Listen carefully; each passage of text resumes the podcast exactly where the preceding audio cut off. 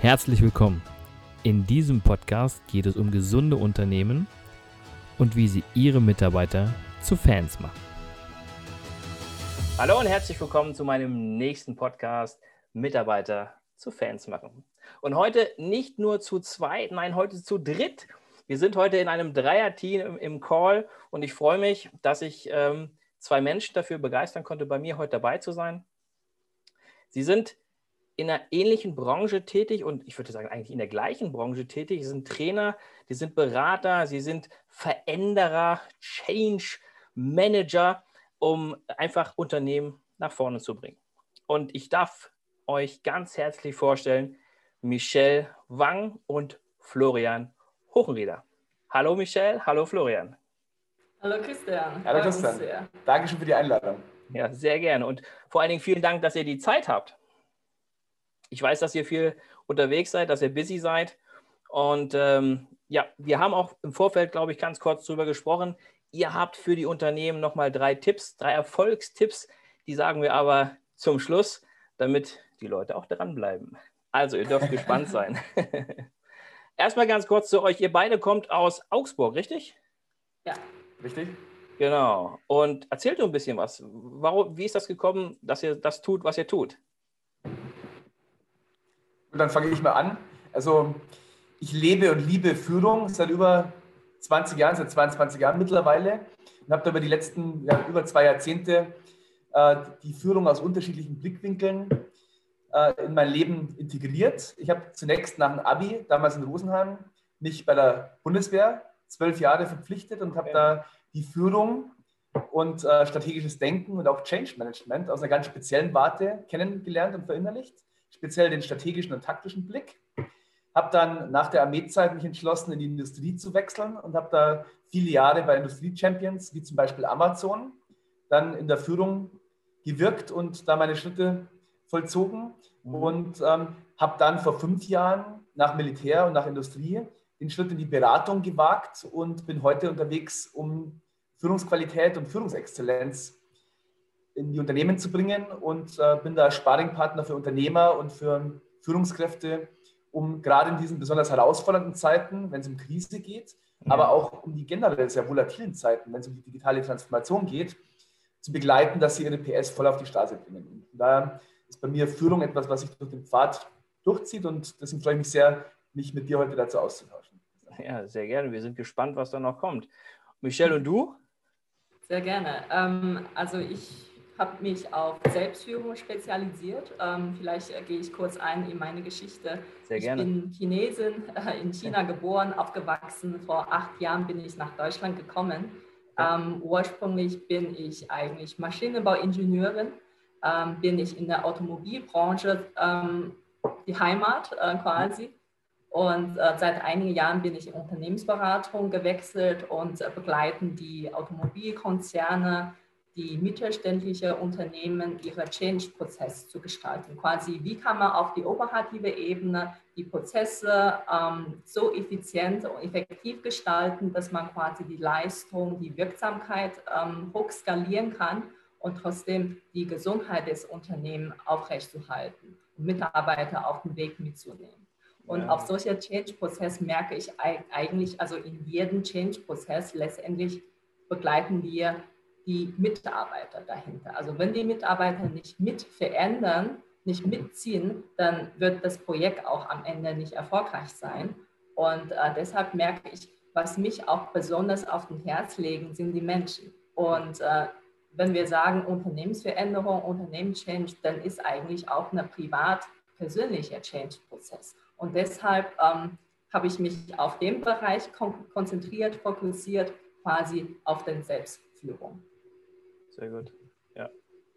Ja, das ist, das ist eigentlich immer so. Habt ihr vielleicht mal so, ähm, ihr müsst ja keine Namen nennen, aber habt ihr vielleicht mal Beispiele, wo ihr sagt, ähm, die Unternehmen haben wir be begleitet und da ist erfolgstechnisch das und das passiert? Also ich kann gerne mal beginnen. Bei mir hat sich äh, zunächst in der Führungspraxis selber noch ja, ähm, zum Glück die Gelegenheit ergeben, dass ich bei verschiedenen Industrie-Champions Führung live erleben konnte. Noch nicht aus der Beratersicht, sondern aus der Anwendersicht.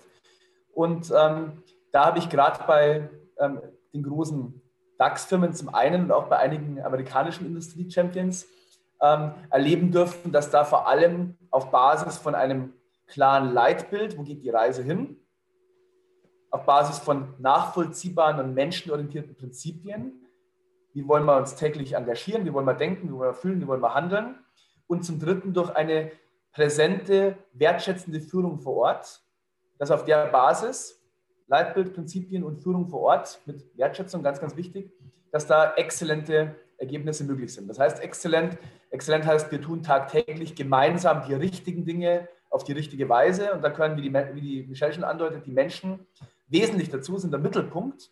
Und das haben die Industrie-Champions in Ost und West äh, aus meiner Sicht verstanden. Und das ist ein Grund dafür, dass ähm, jetzt zum einen einige von den Champions eben auch in der Krise nach wie vor in der richtigen agilen Bewegung bleiben und durchaus bei denen, wo es vielleicht Defizite gibt im Hinblick auf diese Aspekte, die dann vielleicht in der Krise die eine oder andere Herausforderung haben. Okay. Also bei mir in der Tätigkeit, ich finde es insbesondere spannend zu sehen, wie die Unternehmen in verschiedenen Ländern, verschiedenen Kulturen äh, sich bei der Führungskultur auch unterscheiden, bei der operativen Ebene. Zu einem, die, also wenn es um Geschwindigkeit geht, wie die Entscheidungsprozesse entstehen, also wie lange das dauert und wenn eine Entscheidung getroffen wird und wie schnell das umgesetzt wird. Das ist extrem spannend zu sehen. Und äh, in der letzten Zeit habe ich eine Startup äh, begleitet, äh, die sehr erfolgreich dabei sind in dem Meditech-Bereich. Ähm, okay. Sie sind sehr, sehr schnell gewachsen, innovativ, äh, hervorragend, aber die sind immer noch in den Startup-Modus äh, verhakt und das quasi innovativ, dynamisch, ja, aber mit den momentanen Skalierung, mit der Größe von Mitarbeitern, dann kann das nicht mehr funktionieren. Also dann jeder wuschelt sich irgendwie, aber keine Struktur vorhanden. Okay. Und da ist auch extrem spannend, solche ja. Firmen von Anfang an aufzubauen. Quasi klar, wir wollen unsere Agilität, unsere Dynamik äh, behalten, Innovationsfähigkeit behalten, aber wie kriegt man trotzdem eine Struktur hin, die das unterstützt? Und äh, wie können wir unsere Projekte trotzdem noch vorantreiben? Das ist extrem spannend. Das klingt gut. Du sagst, du sagst, es ist sehr spannend auch zu sehen, wie unterschiedlich die Länder sind. Welche Länder sind denn besonders schnell mit Entscheiden und Umsetzen? Definitiv. Also ähm, ich kann nicht äh, generell beurteilen, ich kann nur sagen, in den Unternehmen, die ich in Berührung äh, gekommen bin, äh, zu einem die Unternehmen in China ah, okay. und äh, die Unternehmen Klar. im deutschsprachigen Raum. Also in China sind sie extrem schnell unterwegs und Entscheidung wird nicht ewig in drei, vier, fünf Runden mit 100 Leuten diskutiert, ja. sondern Analyse vorgelegt, das passt so und zack, wird ja. entschieden und wird dann auch so umgesetzt. Und hier ist leider, dass die, dass die Führungskräfte neigen dazu, die Verantwortung nicht allein zu nehmen, sondern mit anzuteilen und nochmal diskutieren, nochmal diskutiert. Ein ganz präsentes Beispiel, wir haben auch zu Hause mal kurz gesprochen, ähm, nach drei Wochen bei den gleichen Themen in so einen Termin rein und diskutieren wir schon wieder über das gleiche Thema, dachte ich, oh, das haben wir doch vor drei Wochen schon gesprochen. Ich dachte, das war dann schon auf dem Tisch. Das ist aber leider nicht so und das passiert nicht selten. Oh leider. Okay. Ja gut, aber das ist, das ist so, so typisch deutsch, so wenn man auch in, an die Bürokratie denkt, dass wir einfach zu lange brauchen für manches, oder? Hm, kommt drauf an. Also ich würde noch ergänzen, ich habe es sehr ähnlich wie die Michelle erlebt. Äh, zum einen im Osten, in China, ja. dass da das, was wir jetzt brauchen, speziell in diesen Zeiten, Entscheidungsstärke, Entscheidungsfreude und auch Entscheidungskompetenz gegeben ist. Also da kommt wirklich Schwung auf, weil Entscheidungen getroffen werden. Das Gleiche habe ich in, Deutschen, in Deutschland, also im deutschsprachigen Raum, bei den Champion-Unternehmen, also bei denen, die im Marktnischen zum einen oder halt generell auch insgesamt die Märkte anführen.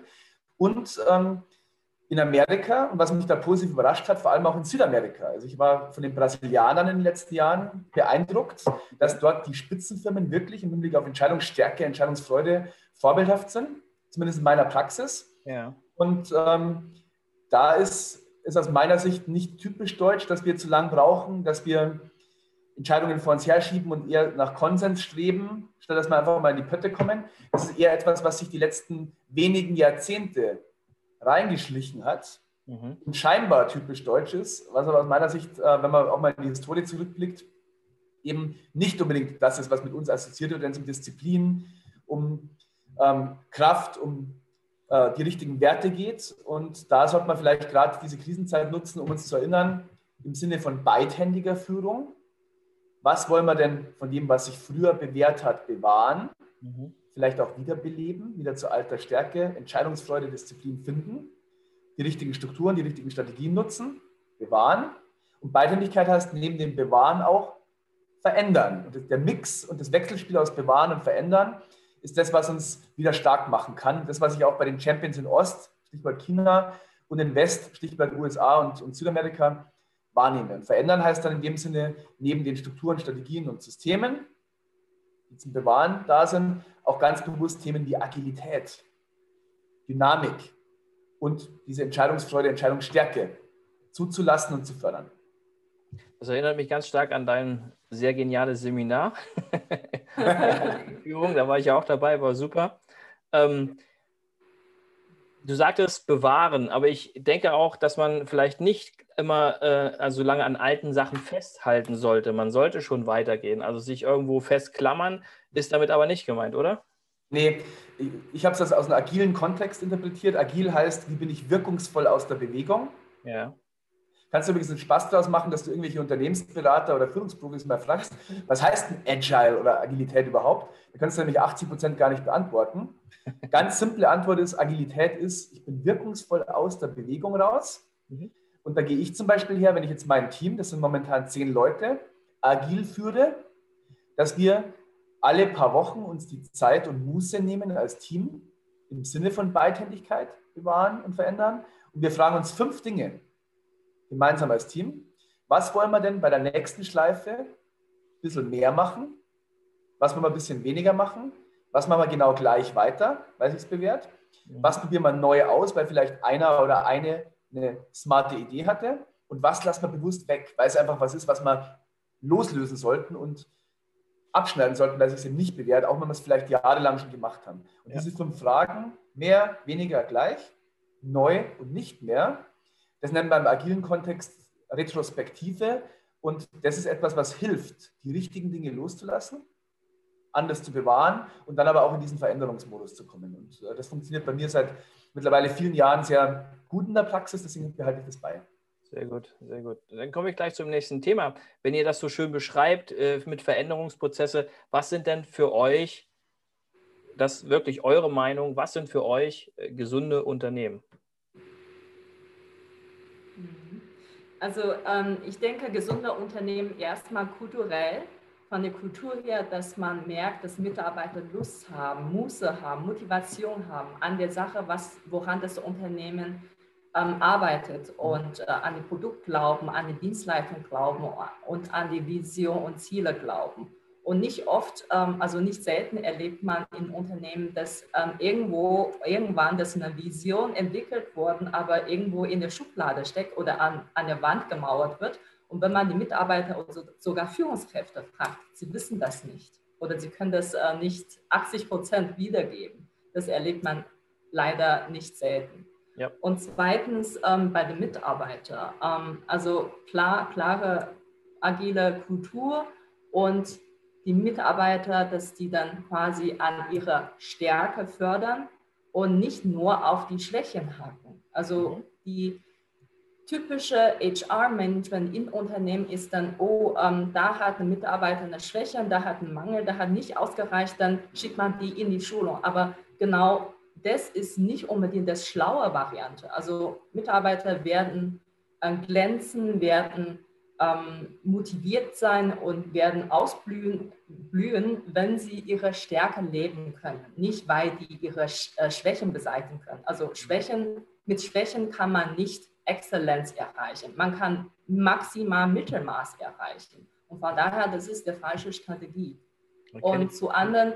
Mittelmaß ist. Äh ja, genau. Tipps Nummer drei würde ich sagen, wenn ein Unternehmen mit der überwiegende Zeit mit sich selbst äh, beschäftigt, mit Selbstverwaltung und Meetings und äh, Diskussionen und Workshops, dann läuft irgendwas falsch. Also Fokus muss an Sales, muss an Produkt, an Prozesse, an Optimierung legen. Wenn über 50 Prozent der Zeit gibt, dass die nicht damit beschäftigt sind, dann ist der Fokus auch falsch. Von daher, gesunde Unternehmen, klar, lässt sich an die drei Ebenen bewerten, also Kultur, Mitarbeiter und klarer Fokus.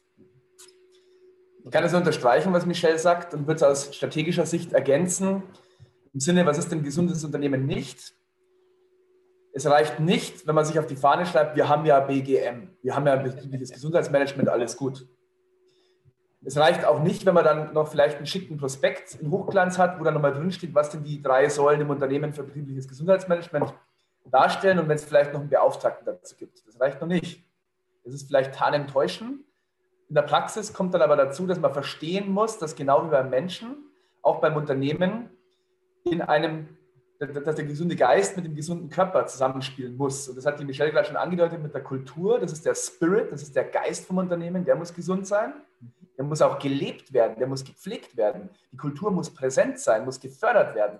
Und da kommen die Führungskräfte ins Spiel. Und da zählt es dann, die Mitarbeiter zu Fans zu machen von dieser Kultur, von diesem Spirit und den wirklich in die Praxis zu tragen gesunder Geist. Und gesunder Körper heißt dann natürlich auch, dass die Strukturen, die Strategien, die Systeme und auch das tägliche Wirken und Zusammenspiel der Mitarbeiter im Sinne von gesunden Körper und gesunden Geist passen sollte. Und dann habe ich am Ende nicht nur die ökonomische Wirksamkeit einer Unternehmung im Hier und Jetzt und auch mit mittel- und langfristigen Ausblick gesund ausgerichtet, sondern auch neben der ökonomischen Wirksamkeit die soziale Wirksamkeit, soziale Effektivität und Effizienz. Das habe ich vor 20 Jahren vom Mentor von mir, vom Professor Dr. Ma gelernt, dass ökonomische Effizienz nichts ist ohne soziale Effizienz. Also Mitarbeiter echt zu Fans machen, war damals schon die Devise. Und äh, da glaube ich heute nach wie vor ganz fest dran. Nur dann ist Gesundheit möglich, wenn das ökonomische Werteset und Strukturset mit dem sozialen Zusammenspiel und auch Führungskultur, Führungsexzellenz, Führungsqualität ähm, in Einklang ist. Und dann habe ich wirklich die Chance auf ein gesundes Unternehmen, jetzt und später. Ich mag deine Wortwahl. Mitarbeiter zu Fans machen. Weil ich die Inspiration von der richtigen Quelle. Ja, genau. ähm, jetzt gerade in der aktuellen Situation, ihr habt es gerade so schön beschrieben, dass die äh, Führung auch passen muss. Ähm, jetzt gerade in, der, in dieser Krisenzeit, äh, habt ihr in irgendeiner Form eine, eine Empfehlung für die Führungskräfte in diesen, für die äh, äh, Krisenzeit, mit den Mitarbeitern umzugehen? Mhm. Also in der Krisenzeit kommt besonders darauf an, dass, ähm, weil die Mitarbeiter so verunsichert sind, dass die Führungskräfte extra mehr Zeit nehmen, um die Mitarbeiter kümmern und ähm, nicht nur ähm, fachlichen Themen in Meetings diskutieren, sondern auch ähm, die, die Lücke, die Pausen oder eventuell auch ähm, das gemeinsame Mittagessen virtuell gestalten, dass, äh, dass diesen informellen Austausch auch fließt, ähm, dass die Führungskräfte jederzeit wissen, hey, womit beschäftigt sich mein Mitarbeiter, wo sind die Ängste, wo sind, die Sorgen und was für Ideen haben sie eventuell auch für diese Zeit. Und äh, meistens das fließt in der informelle Austausch. Mhm. Aus meiner Sicht braucht man jetzt strategische Klarheit. Und das ist Führungsverantwortung, gerade in diesen Zeiten Klarheit zu stiften, idealerweise gepaart mit psychologischer Sicherheit, wobei sich die beiden Themen Klarheit und Sicherheit durchaus gegenseitig ähm, nähren. Und wie kann man strategische Klarheit als Führungskraft schaffen? Ich habe früher mal gedacht, das ist eigentlich selbstverständlich und normal, weil ich zum Glück in Kontexten groß wurde, wo das eben normal war mit Leitfragen zu arbeiten und dass die Führungskraft eben im Kreis der Mitarbeiter und der Organisation gemeinsam schaut, dass man vier Fragen beantwortet. Und zwar, hey, warum sind wir denn wirklich da? Dass zum Beispiel ein Teamleiter oder ein Abteilungsleiter oder Bereichsleiter die Unternehmensvision runterbricht auf die eigene Mannschaft und Klarheit schafft, hey, warum sind wir da? Was ist unser Antrieb? Auch wenn es jetzt raucht, wenn es jetzt schwierig wird, wenn jetzt Chaos herrscht, warum sind wir denn eigentlich da und warum nicht? Das zweite ist dann, okay, was macht man denn jetzt dann? Jetzt raucht es. Teile sind vielleicht in Kurzarbeit. Wir haben einen Ressourcenengpass, es wird schwierig. Wir können nicht alles machen. Sonst sind wir wie die Vollidioten im Feuerwehrmodus und auf dieser Mittelmarschspur, die die Michelle vorher angedeutet hat. Wir müssen priorisieren. Also was machen wir konkret, um dieses Warum auch jetzt in den schwierigen Zeiten zu leben und was machen wir nicht? Mhm. Und das dritte dann, wie machen wir es? Wie spielen wir jetzt nach dieser, in unserem Fall jetzt die letzten Monate, eine radikale Lageänderung? Plötzlich sind alle zu Hause. virtuelles Zusammenspiel, Homeoffice. Wie gehen wir jetzt ran, um immer noch die PS auf die Straße zu kriegen, um immer noch Freude am Wirken zu haben, um uns immer noch als Team zu fühlen und nicht plötzlich eine Gruppe zu werden, was gefährlich wird? Wie gehen wir ran und wie nicht? Ja, ja, ja. Dann Hauptführungsverantwortung jede Woche. Was machen wir nun? Was ist in der Woche der Schwerpunkt, wo wir gemeinsam unser Warum, unser Was und unser Wie in die Praxis tragen? Und das ist was, was bei mir in der täglichen Praxis, in meiner eigenen Führungswelt, aber auch bei ganz vielen Kunden den Erfolg sichert und auch wieder rettet, wenn es zum Beispiel teilweise die Dips nach unten gibt. Warum, was, wie und was nun? Und das ist mhm. ganz simpel, aber in der Praxis durchaus sauschwer zu leben. Und das ist die Kunst hinter Führung, die Dinge simpel, aber smart zu gestalten. Und da helfen diese vier Fragen weiter. Das Vielleicht noch ergänzend dazu, die strategische Orientierung für Unternehmen ist auch insbesondere wichtig in der Zeit, also im Hinblick auf Produkte.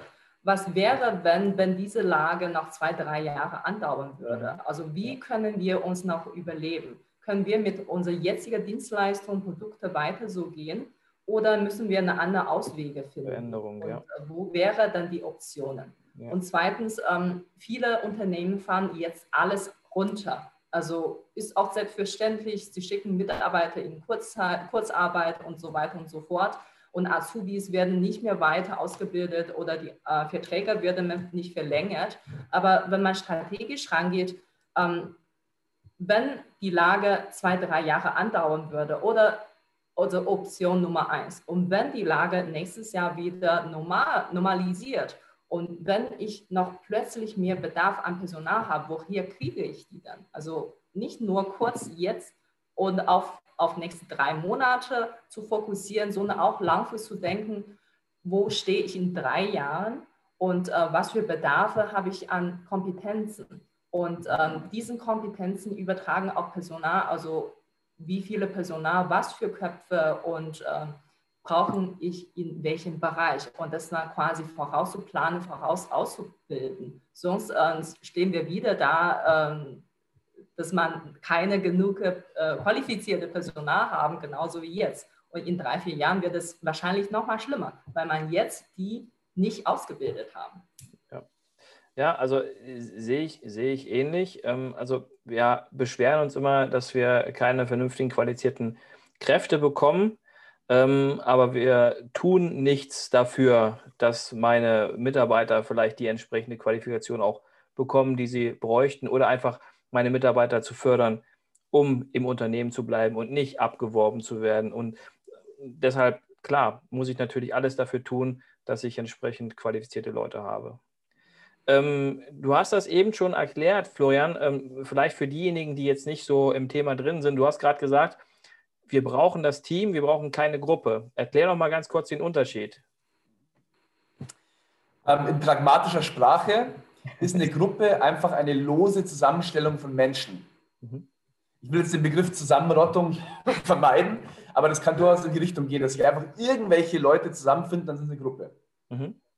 Und da kommt dann jetzt die Führung ins Spiel, wenn es um Projekte zum einen oder eben um Teams und Bereiche, Abteilungen, ganze Organisationen zum anderen geht. Ein Team hat ein klares Leitbild, hat ein Warum, weiß, wofür stehen wir, was ist unsere gemeinsame edle Sache, wofür treten wir ein. Gemeinsam. So gehe ich zum Beispiel her, um das ein bisschen greifbarer zu machen. Und wenn ich jetzt, egal in welcher Firma arbeite, nehme ich die Unternehmensvision und machen mit dem Team einen Workshop und eine Session, wo wir die Unternehmensvision auf uns runterbrechen. Was ist denn unser Mantra, das sich mit der Vision der Gesamtunternehmung deckt, indem wir uns wiederfinden und unseren Sinn erkennen? Beispiel, bei Amazon war unsere Unternehmensvision, wir sind das kundenorientierteste Unternehmen der Welt.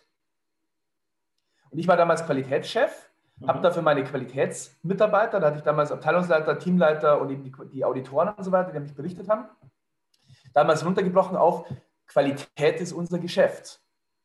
Wir zeigen den Weg. We lead the way. Und das war etwas, was ich mir nicht ausgedacht habe, sondern was wir gemeinsam entwickelt haben, damit da auch die Kraft und die Motivation der Mitarbeiter richtig zum Tragen kommt. Also das ist der erste Baustein von einem Team. Das zweite ist dann, dass ein Team neben der klaren Sinnhaftigkeit auch äh, einen Modus entwickelt, Spielregeln entwickelt, eine gemeinsame Kultur in Anführungszeichen entwickelt, was die Michelle vorher angedeutet hat, wie wir denn gemeinsam als Team denken, fühlen, handeln, sprechen wollen. Und je länger ein Team zusammenspielt, desto mehr verfeinert sich das Ganze und mhm. ähm, es entstehen dann tatsächlich echt individuelle Teamnoten und man merkt, hey, ich bin ja Teil von einem ganz speziellen Team, das einen eigenen Charakter hat, eine eigene Persönlichkeit aufbaut. Und das hat auch ganz viel wieder mit dem, was wir vorher hatten, mit Kultur, mit Gesundheit, mit Motivation zu tun. Und das Dritte ist dann, dass in einem Team im Gegensatz zur Gruppe Führung passiert und Führung möglich ist. Und zwar nicht zwangsläufig ein autoritärer Anführer, der sagt, hey Team, ich bin euer Chef, so läuft es. Mhm. Überhaupt nicht. Das habe ich damals beim Militär in Spezialeinheiten gelernt.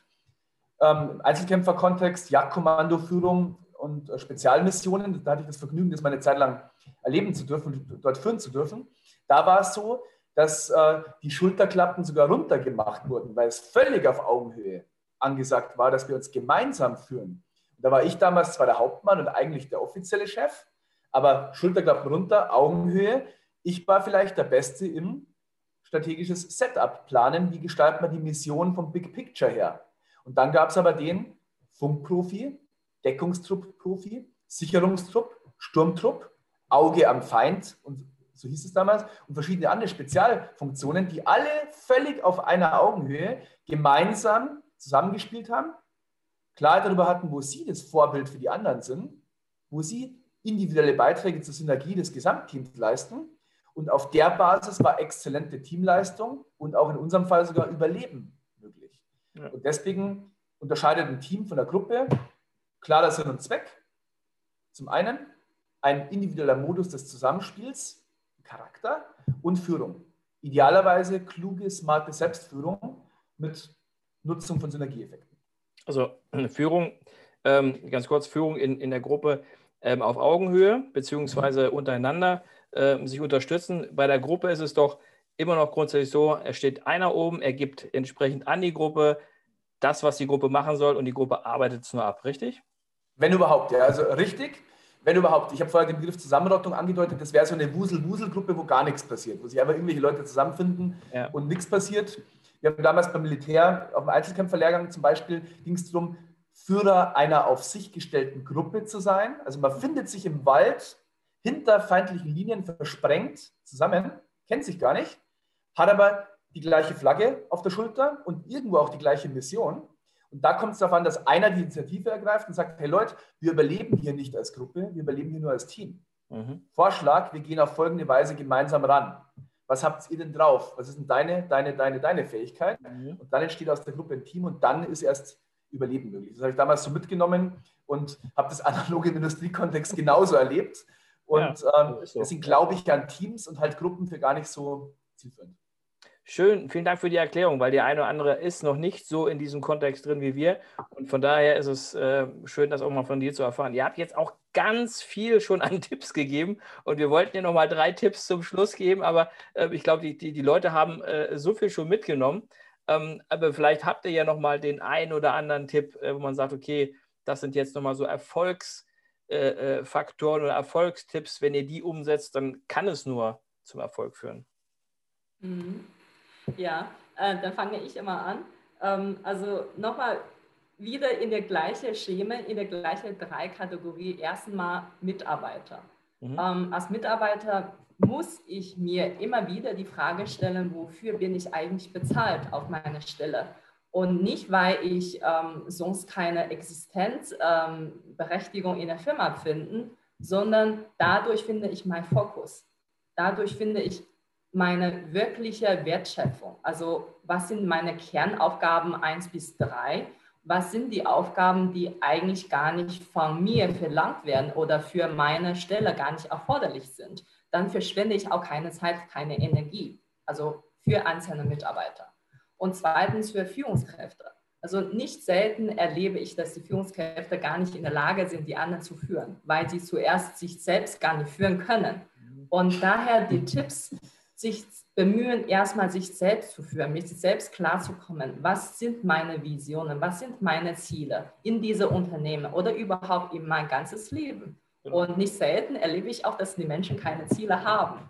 Und äh, dann herkommen, fragt sich selbst, kenne ich meinen Mitarbeiter wirklich? Kenne ich mein Team wirklich gut? Also wer was gut kann, wer was gar nicht kann oder schlecht kann und wer welche äh, Wünsche haben oder Entwicklungsplan haben und kann ich die Rahmenbedingungen schaffen, um das zu befriedigen. Wenn nicht, dann habe ich ein Problem, weil momentan die Fluktuation ist sowieso schon hoch mhm. und wir haben zunehmend die äh, Generation Y und Z und die sind auf Sinn fokussiert. Wenn sie keinen Sinn in der Arbeit finden, dann werden sie schnell wechseln. Und von daher ist radikale Umdenken für Führungskraft äh, notwendig. Und drittens auf Unternehmenskernfokus, also quasi, was sind meine Wertschöpfung?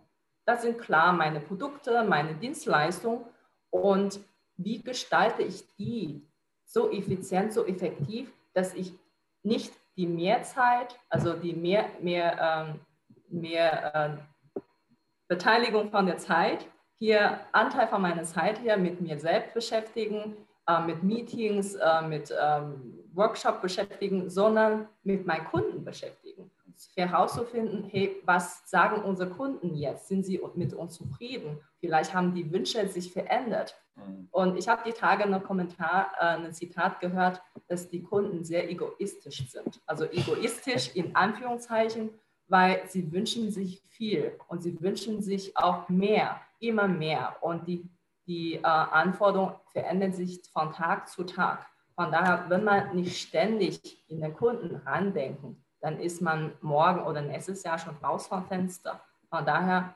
ohne Selbstbeschäftigung, sondern mit Kunden und mit eigenen Produkten zu finden, wo die wirkliche Wertschöpfung sind. Okay. Dann übergebe ich. Ja, gerne. Also drei Tipps sind ja gefragt. Wir haben viel erzählt. Ich möchte ja, mehr als, schon mehr als drei Tipps gegeben. genau. Deswegen für die, die jetzt am Ende nochmal wirklich was Greifbares mitnehmen wollen, kompakt in Mantra-Form. Was wir jetzt brauchen, egal ob wir formale oder informelle Führungskraft sind, ist Fokus, Speed und Impact. Was bedeutet das? Michelle hat Fokus schon ausführlich erläutert. Für mich heißt Fokus Klarheit darüber, was packe ich jetzt an, was will ich jetzt gemeinsam mit den Menschen um mich herum bewegen. Und Fokus heißt auch ganz klar bei ganz vielen Dingen 90 Prozent Nein sagen, was ich nicht mache und dann auf das ausrichten, was jetzt notwendig ist. Fokus brauchen wir jetzt, strategische Klarheit. Das zweite Speed heißt, liebe Leute, kommt in die Pötte, kommt in Bewegung, packt Dinge an, hört auf mit dieser ewigen Abstimmung, Konsenssuche und Totgelaber, Verzeihung, Mhm. Kommt in die Pötte, kommt in Bewegung. Nur Geschwindigkeit sichert jetzt Überleben, nur Geschwindigkeit sichert jetzt Jobs, nur Geschwindigkeit sichert jetzt, dass wir in der schwierigen Zeit eine Chance haben, auf Stand zu bleiben und vielleicht sogar einen Tick gestärkt durch die Zeit zu kommen. Und Geschwindigkeit geht los, wenn ich in der Früh aufstehe und sage, boah, heute ist mein Fokus der folgende, folgende, den teile ich jetzt mit meinem Team und schaue, dass ich dazu heute ein, zwei, drei echte Beiträge leiste, damit ich da eben mich vorwärts bewege mit guter, gesunder Geschwindigkeit. Und das dritte, Impact heißt Klarheit darüber, was für einen Wirkung bedeutet. Da kann man zum einen hergehen und sich Kennzahlen oder KPIs vor Augen führen und sich auf die Weise messbar machen. Key Performance Indicator. Was sind KPIs? KPIs sind Key Performance Indicator, also Indikatoren der Leistung, Kennzahlen. Ja. Und ich persönlich glaube aber ergänzend, dass echter Impact, und da sind wir voll bei unserem Thema, Christian, echter Impact reicht nicht mit Schlüssel-Performance-Indikatoren, sondern wir brauchen auch Key Passion Indicators, also Indikatoren der Leidenschaft der Menschen. Woran machen wir denn fest, dass die bleiben wollen, dass die Sinn erkennen, dass die wachsen, dass die ihre Ideen bringen, dass die motiviert sind? Und das ist das dritte, Impact durch Key Performance und Key Passion Indicators und dazu tagtäglich mit dem richtigen Fokus und der richtigen Geschwindigkeit rangehen, um Impact zu erzielen. Und dann sind wir führungstechnisch und auch menschlich auf dem richtigen Kurs, um durch diese Krisenzeit und auch danach dann durch die permanente Bewegung, die sich eh in der Welt breit macht, durchzukommen. Ja, und vor allen Dingen dann auch erfolgreich. Das, was viele Unternehmer dann auch sein wollen mit den Unternehmen. Ne? Erfolgreich. Ja, ihr Lieben, super Interview. Vielen lieben Dank. Sehr gerne. Also Sehr gerne. da war so viel, so viel äh, Input dabei, ähm, wo ich sage, da haben einige wirklich, ähm, die zahlen richtig Geld dafür, um das zu erfahren, was ihr heute hier gegeben habt. Auf jeden Fall. Schön. Das freut mich. Ihr Lieben, ähm, ich sage ganz herzlichen Dank für dieses tolle Interview mit euch und äh, freue mich, wenn wir uns das nächste Mal wieder irgendwann live sehen. Sehr gerne. Herzlichen Dank für die Einladung. Es war uns eine große Freude und ein Fest, mit dir die Stunde zu gestalten, Christian. Also danke dafür. Sehr genau gerne. So. Das hat uns Spaß auch gemacht. es ist ja auch euer Thema. Ne? Euer Thema, mein Thema, das gesamte Thema und das Thema, was eigentlich viele Unternehmen bewegt und ähm, wo auch, glaube ich, gerade in der aktuellen Situation viel Nachholbedarf ist. Absolut. Also, ich sage schon mal Tschüss und ciao, ciao. Bis bald. Bis bald. Alles Gute. Ciao, bis zum nächsten Mal. Vielen Dank fürs Zuhören.